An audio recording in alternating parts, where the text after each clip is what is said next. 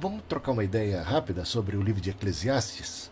É um livro que tem os seus desafios para compreendê-lo. É um livro de sabedoria. Muitos de seus versos falam de maneira muito negativa a respeito da vida, destacando a vaidade, futilidade. Imagina, né? Alguém com todas as vantagens de um rei tão poderoso como ele foi, tendo condições de usufruir o que a vida tem de melhor, do poder, da fama, da arte e dos prazeres, né? A gente sabe que Salomão tinha, inclusive, um harém.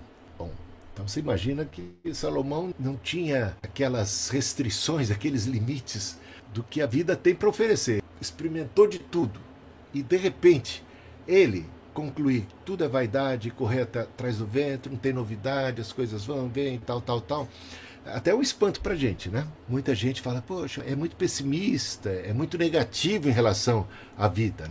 Mas a gente tem que ler no conjunto da obra, tem que ler o livro inteiro e vai perceber uma palavra, uma frase, uma expressão que se repete vez após vez. Ela está associada a essa, essa conclusão da vaidade. Ele fala da vida debaixo do sol, debaixo do sol, debaixo do céu. Em algumas vezes é debaixo do céu, mas debaixo do sol é a que mais aparece. Dá a entender que ele discorre, que ele fala da vida da perspectiva terrena. Vamos pensar a respeito da vida como se Deus não existisse como se tudo se restringisse ao aqui e agora, a essa existência que nós temos.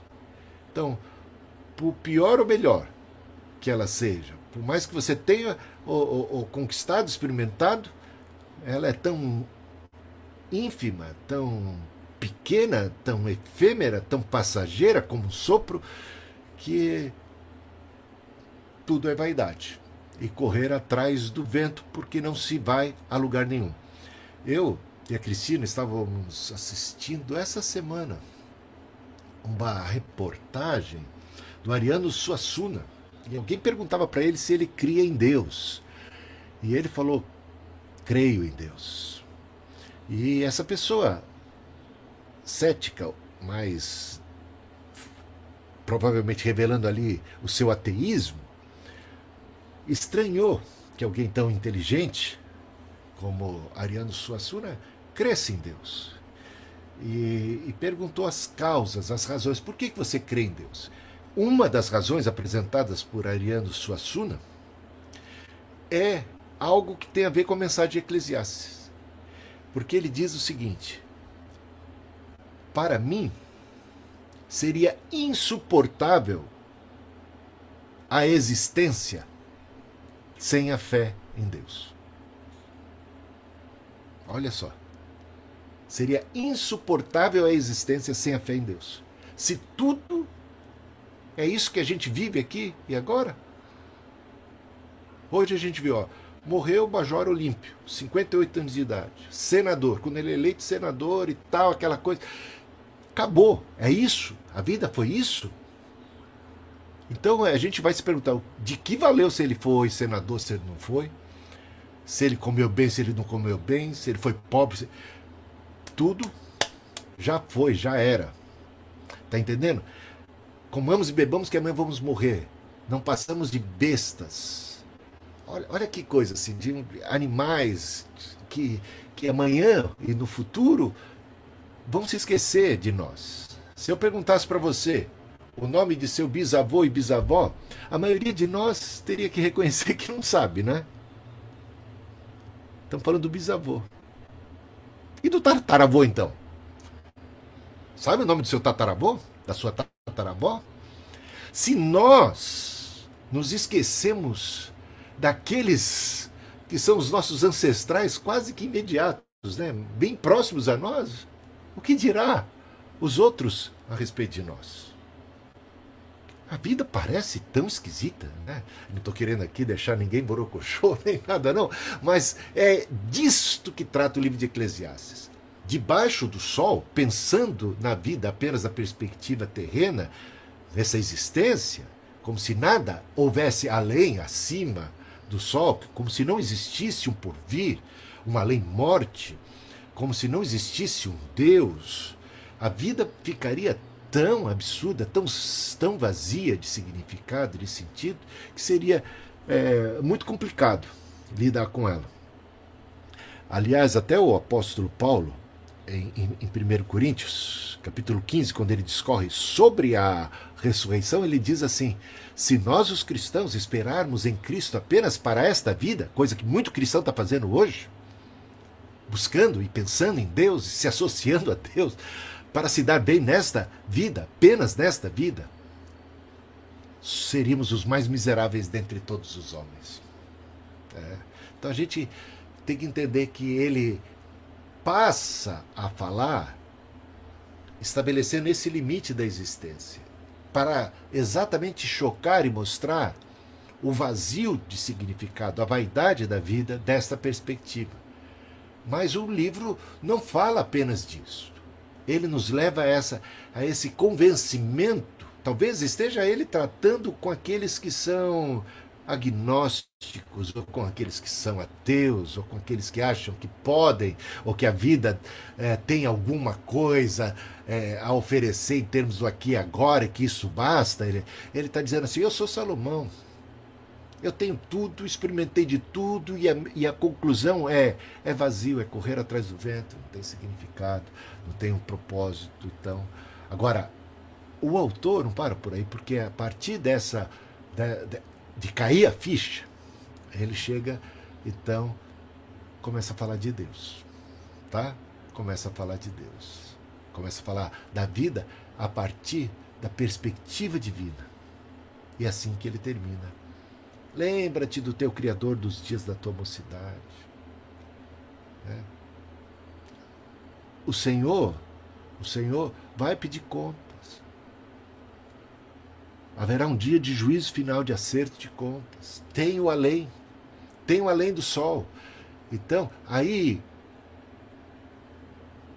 norteia a tua vida a partir da perspectiva divina. Coloca os teus olhos em Deus, no Criador. Há um Criador, há um Senhor. Então há um propósito para a vida. E há um dia de acerto de contas. Há um dia de juízo final. Há um pós esta vida um, além do sol. Tá bom? Então, esse é um, é um panorama do livro, e aqui eu vou é, trabalhar rapidamente aqui com vocês uma mensagem já que anos atrás eu trouxe e, e que vem a calhar para a gente entender e aprofundar melhor essa questão do, da mensagem do livro de Eclesiastes, agora comparando com uma pessoa tão, tão importante no contexto, no cenário brasileiro, um poeta tão extraordinário, mas que falava da vida apenas em termos do aqui e agora, do debaixo do sol. Vamos ver o que ele disse e a gente vai reparar que no diagnóstico ele concorda com a mensagem, com o autor, com Salomão, o autor de Eclesiastes, no diagnóstico. O problema de Manuel Bandeira é que ele para por aí e fica no vazio, e fica na frustração, e fica na angústia. Desta conclusão, desse diagnóstico. Porque não crê em Deus, porque não vislumbra um além do sol. E essa é a grande diferença que a gente vai, vai perceber, tá bom? Vem comigo aqui. Então, poesias, versos né, de Manuel Bandeira à luz da Bíblia, principalmente do livro de Eclesiastes. Ah, essa é uma poesia muito conhecida de Manuel Bandeira. Andorinha. Andorinha lá fora está dizendo: passei o dia à toa, à toa. Andorinha, andorinha, minha, vi, minha cantiga é mais triste. Passei a vida à toa, à toa. Então, dá uma olhada aqui. À toa combina bastante com a ideia de vaidade, de despropósito. de futilidade. A andorinha passou o dia à toa. O poeta fala assim: passei a vida à toa. A minha cantiga é mais triste. Então, repare bem que no diagnóstico, Manuel Bandeira e o autor de Eclesiastes, falando da vida, da perspectiva do debaixo do sol, chegam à mesma conclusão. Uma cantiga triste. Uma vida sem propósito. À toa. Vaidade. Então eles são semelhantes no diagnóstico, que ah, enquanto um diz passei a vida à toa, o outro diz correr atrás do vento, que é realmente correr à toa, não é? Tudo é vaidade. Bom, o outro poema, eu, eu separo aqui apenas o, o, o, os versos, esses versos que eu entendo serem mais significativos para o propósito do tema que a gente está levantando aqui. É aquele poema que eu, eu, acho que eu aprendi esse, esse poema na quarta série. Eu lembro. Eu lembro desse poema que a gente tinha que tossir, né? Cough, cough, cough. Pneumatórax. Repara bem, esse elemento da frustração neste verso de Manuel Bandeira, desse poema. A vida inteira que podia ter sido e que não foi. A vida inteira. Não, Andorinha ele disse: passei a vida à toa. E aqui ele diz que ele está. recebeu o diagnóstico, ele vai morrer. Ele foi desenganado pelo, pela medicina então, a vida inteira que podia ter sido a conclusão a respeito da sua existência debaixo aqui desse sol, sua vida aqui nesta terra. A vida inteira que podia ter sido e que não foi. Frustração. Né? E ele percebe que a morte, da sua perspectiva ateísta, a morte é o fim. A única coisa que resta fazer é tocar um tango argentino. É uma música, mas também é uma cantiga triste. A minha cantiga é mais triste. Repara bem que o tema, tanto da poesia da Andorinha como do Pneumatórax, é semelhante. Isso tem a ver com a própria enfermidade dele. Que ele conviveu com isso. Ele sempre esteve ali como que no limite, sempre a morte batendo a sua porta. Então, esses poemas revelam exatamente sua angústia diante do vazio, do despropósito da sua própria existência, da perspectiva de um ateu que encara a morte como o fim absoluto de tudo, o ponto final. Tá? Agora, repara bem, comparando aqui, não, ainda não entramos em Eclesiastes, mas a perspectiva do apóstolo Paulo, que é revelada no seu, no seu verso, digamos assim, que são suas últimas palavras, as suas últimas palavras escritas, a sua última carta de despedida da vida. É, a segunda Timóteo, capítulo 4, versículos 7 e 8. Olha, olha o que, que ele diz diante da perspectiva, da iminência da morte. Combati o bom combate, completei a carreira, guardei a fé. Já agora a coroa da justiça me está guardada, a qual o Senhor, reto juiz, me dará naquele dia, e não somente a mim, mas também a todos quantos amam a sua vinda. Veja, uma perspectiva positiva. Ele faz um inventário da sua vida e vê a vida como cheia de propósito. Eu combati o bom combate. Eu completei a carreira. Completei a minha corrida. Eu guardei a minha fé. E, a vida não para por aí, agora eu estou prestes a receber a coroa da vida. A morte como uma promoção, a morte como aquilo que nos projeta para a vida mais abundante, plena, para a coroação, para a premiação. A morte como pódio de alguém que correu, combateu combate, correu a, a carreira, completando-a vitoriosamente. E agora está prestes a receber a coroa da vida. Que diferença!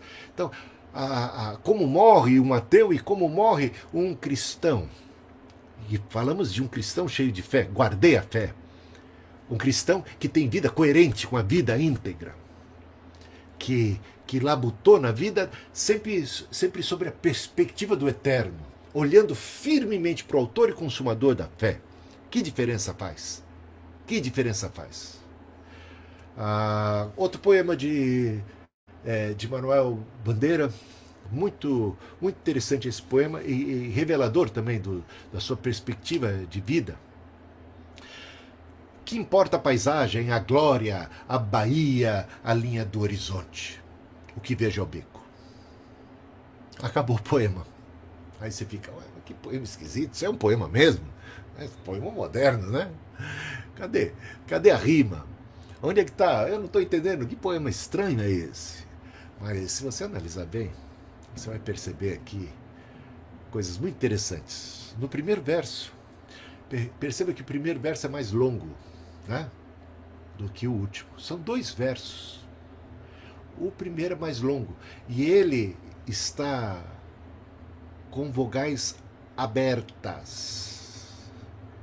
Que importa a paisagem, a glória, a Bahia, a linha. Tô, tô parecendo um baiano falando aqui, que os baianos gostam de reforçar bastante isso. É bem interessante o jeito de, de falar, né? A linha do horizonte, vogais abertas, um verso mais longo. O último verso? O que vejo ao bico.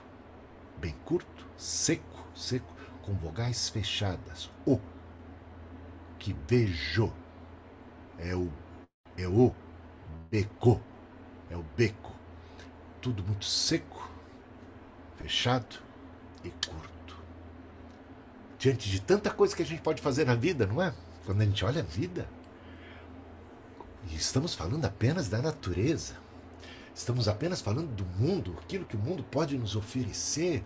A gente vê o esplendor do mundo, a gente a amplitude do horizonte, amplitude, amplitude. É, o céu, as estrelas, o sol, a Bahia, o, o oceano, o mar, a grandeza, a, as cores, a beleza, a exuberância, os prazeres, as conquistas e tanta, tanta coisa, o universo. A gente sente isso até tão pequeno, né? E de repente o que a gente vai perceber é que nós não apenas somos pequenos diante da grandeza de tudo mais ao redor, como também além de pequenos, somos finitos. E é incerto Quanto tempo viveremos essa vida? Vivemos então em ansiedade, em angústia, em lutas. De repente a gente não consegue se apropriar de tudo isso, não consegue usufruir tudo isso. De repente você tem, por um lado, a contemplação, a consciência de todo esse esplendor, de toda esta glória e exuberância, mas se vê restrito, limitado Muitas vezes por uma enfermidade, ou pela pandemia, ou pela quarentena, pelo confinamento, pelos limites da vida que se estabelecem, pelas imposições, pelas dificuldades, pelos outros. Você quer amar, mas de repente você não é amado, a pessoa que você gosta não gosta de você. Isso é a coisa mais comum de acontecer, não é? Jogue suas mãos para o céu e agradeça se acaso estiver. Alguém que você gostaria que estivesse sempre com você. A gente sabe que o romance, o próprio romance, é alguma coisa que traz muita frustração. Muita frustração.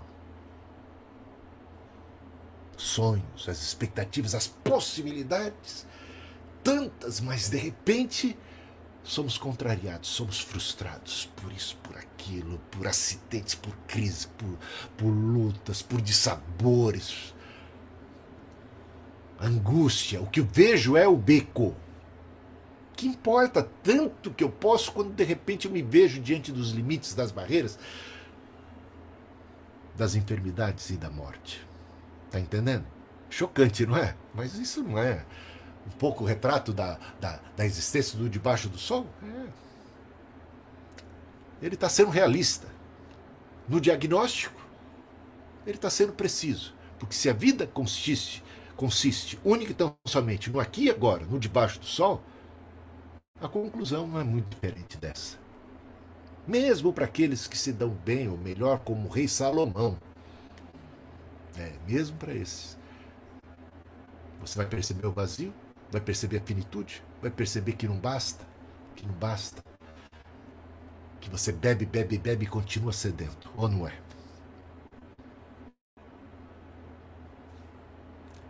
Não há nada debaixo do sol que consiga satisfazer o ser humano plenamente. A gente acaba percebendo o vazio, a vaidade de todas essas coisas. E a gente vai chegar lá e vai entender melhor. É disto e é nesse ponto que o livro de Eclesiastes quer que a gente chegue para a gente perceber que temos um Criador, fomos criados por Ele e para Ele, temos uma vocação para o eterno. E é disso que a nossa alma tem sede, é só vai ser satisfeita com Ele. Então, um outro poema, e esse, com esse a gente termina aqui, as considerações sobre poemas de, de Manuel Bandeira, né? Um poema tirado de uma notícia de jornal. João Gostoso era carregador de feira livre e morava no Morro da Babilônia num barracão sem número. Uma noite ele chegou no bar 20 de novembro. Bebeu, cantou, dançou, depois se atirou na lagoa Rodolfo de Freitas e morreu afogado. Esse, você não está gostando de Manuel Bandeira, né?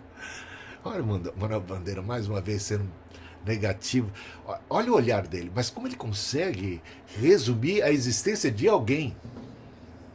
A existência de alguém nesses termos. Vamos dar uma olhada aqui? Então, o João Gostoso, repare bem, o João é um nome comum. É um nome bem comum. Nada se diz também a respeito do seu sobrenome. João Gostoso, um apelido. Um apelido. João Gostoso só se tornará notícia quando ele morre tragicamente num lugar chique.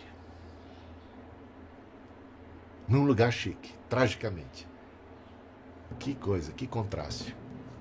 Ele viveu no morro, repare bem, morou num barracão sem número, mas morreu na Lagoa Rodrigo de Freitas.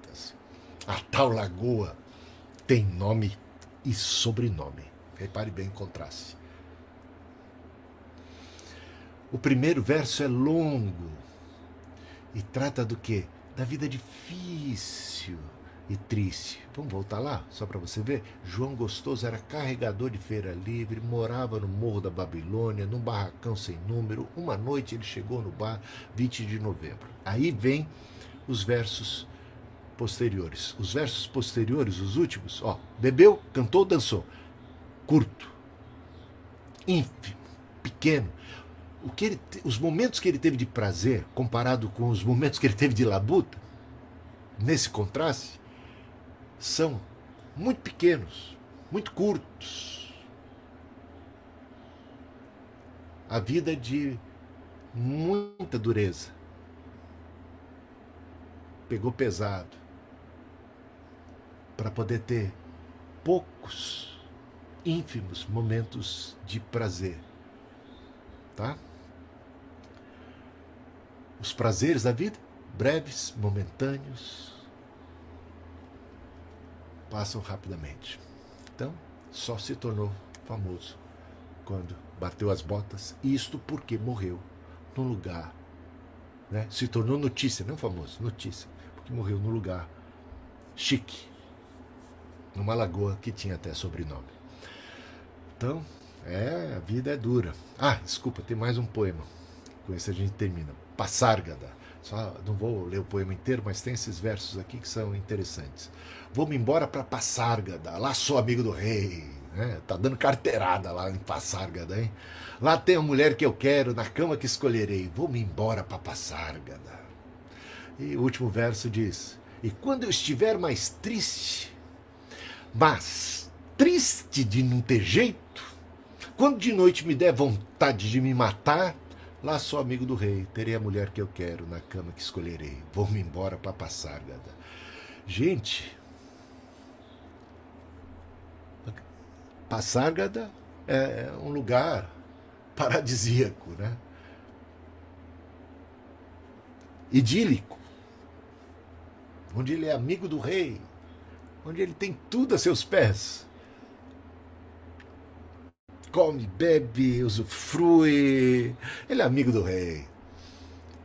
Mas mesmo em Passárgada,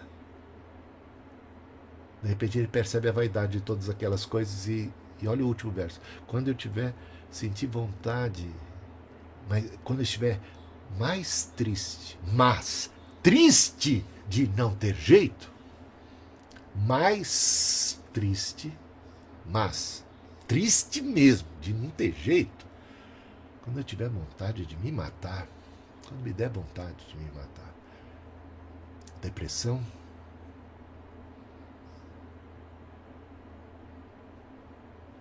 percepção da vaidade, da vida à toa, da futilidade, do vazio de todas essas coisas. Olha só, até em Passargada até dessa condição tão favorável. E aí é que a gente entra em Eclesiastes. Porque Salomão, o rei, ele não é amigo do rei, ele é o próprio rei. Ele já vive em Passárgada, numa época de muita paz, prosperidade, desfruta de muito sucesso, de muita fama, de muita riqueza e de todas as delícias e prazeres dos filhos dos homens. Ele tem tudo isso aos seus pés, né? Prazer, poder, sucesso, tudo debaixo do sol, como você vê lá em Eclesiastes, tudo, tudo, tudo ele experimentou, curtiu, adoidado, teve, mas ele ficou frustrado. E, e ele diz ali, Eclesiastes 2,11, isso se repete, né? Tudo é vaidade. De repente cai a ficha. Tudo é vaidade. Isso, isso não me satisfaz, não está bom. Gente, eu, eu falando de um filósofo brasileiro, Sócrates, mas não, era um jogador de futebol do Corinthians. Uma vez numa entrevista, ele, ele tinha umas falas sábias. Eh, não foi muito sábio a respeito da bebida, né, que acabou é, escravizando a ele e ceifando a sua vida antes do tempo. Mas tinha umas considerações de Sócrates que são muito interessantes. Alguém perguntou a respeito da, do sucesso, como é que ele se sentia em relação ao sucesso. Sócrates disse o seguinte: eu lembro dessa entrevista, me marcou, eu assisti.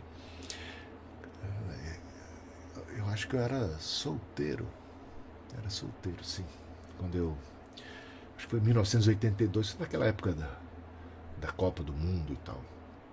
E ele respondeu assim: sucesso, fama, é uma coisa que todo mundo quer ter mas que quem tem sabe que não significa nada. Assistia dias atrás uma entrevista do Tom Jobim e falava a respeito do sucesso também, da, das conquistas do dinheiro e tal. E ele disse: Olha, eu gostaria de ter a liberdade de poder andar pelas ruas, de passear, de, de ir para a praia da rua, de andar, eu não tenho essa liberdade. A fama me roubou isso. Me sinto muitas vezes aprisionado. Que coisa! Então a gente começa a perceber que, que faz, faz sentido olhar, às vezes, a gente quer muita alguma coisa, mas de repente quando a gente tem essa coisa, a gente percebe que, que não é suficiente. Que não é tudo isso que a gente imaginava que fosse que a gente continua ainda vazio, que aquilo ainda tem o seu lado, sabe? Ninguém vai negar que, que não tem o, seu lado, mas ele é, afinal de contas, diante da brevidade da vida, ele é ínfimo. Ele não, não é satisfatório, não é pleno. Ah, então, Salomão chega mesmo mesmo diagnóstico de monobandeira ao analisar a vida debaixo do sol. A diferença de, de, Salomão aqui, ou do livro de Eclesiastes e da mensagem das Escrituras Sagradas, é o salto que ela dá quando ela considera a vida a partir da ótica do Criador e começa a perceber que mesmo o sofrimento, mesmo as dificuldades ou, ou, ou a vida, ela se reveste, cada ato da vida, de, de pleno significado e de propósito, quando vista da perspectiva da eternidade, de Deus, de um além do sol. Né? Então, a vida para o autor de Eclesiastes não se resume no debaixo do sol. Deus existe e colocou o infinito no coração do homem, Eclesiastes 3:11. Repare bem isso. Deus colocou o infinito no coração do homem, 3:11, e o homem fica muitas vezes tateando no escuro, procurando, procurando preencher este vazio interior que é do tamanho de um bonde, a gente poderia dizer assim, numa linguagem popular, mas é muito maior que isso.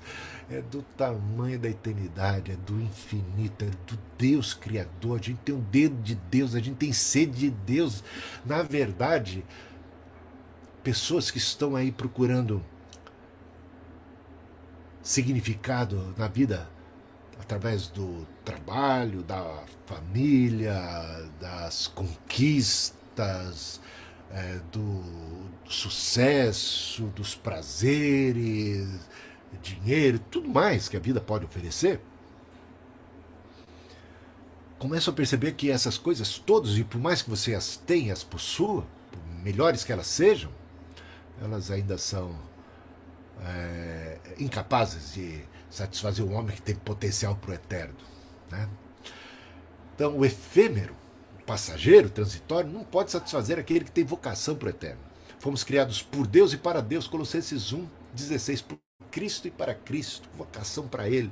Por isso o autor de Eclesiastes diz, no capítulo 12, que é o fechamento do livro ali, lembra-te do teu Criador, lembra-te do teu Criador. Salomão então conclui Eclesiastes dizendo o seguinte: porque Deus há de trazer a juízo todas as obras, até as que estão escondidas, quer sejam boas, quer sejam más. Portanto, tudo se reveste significado.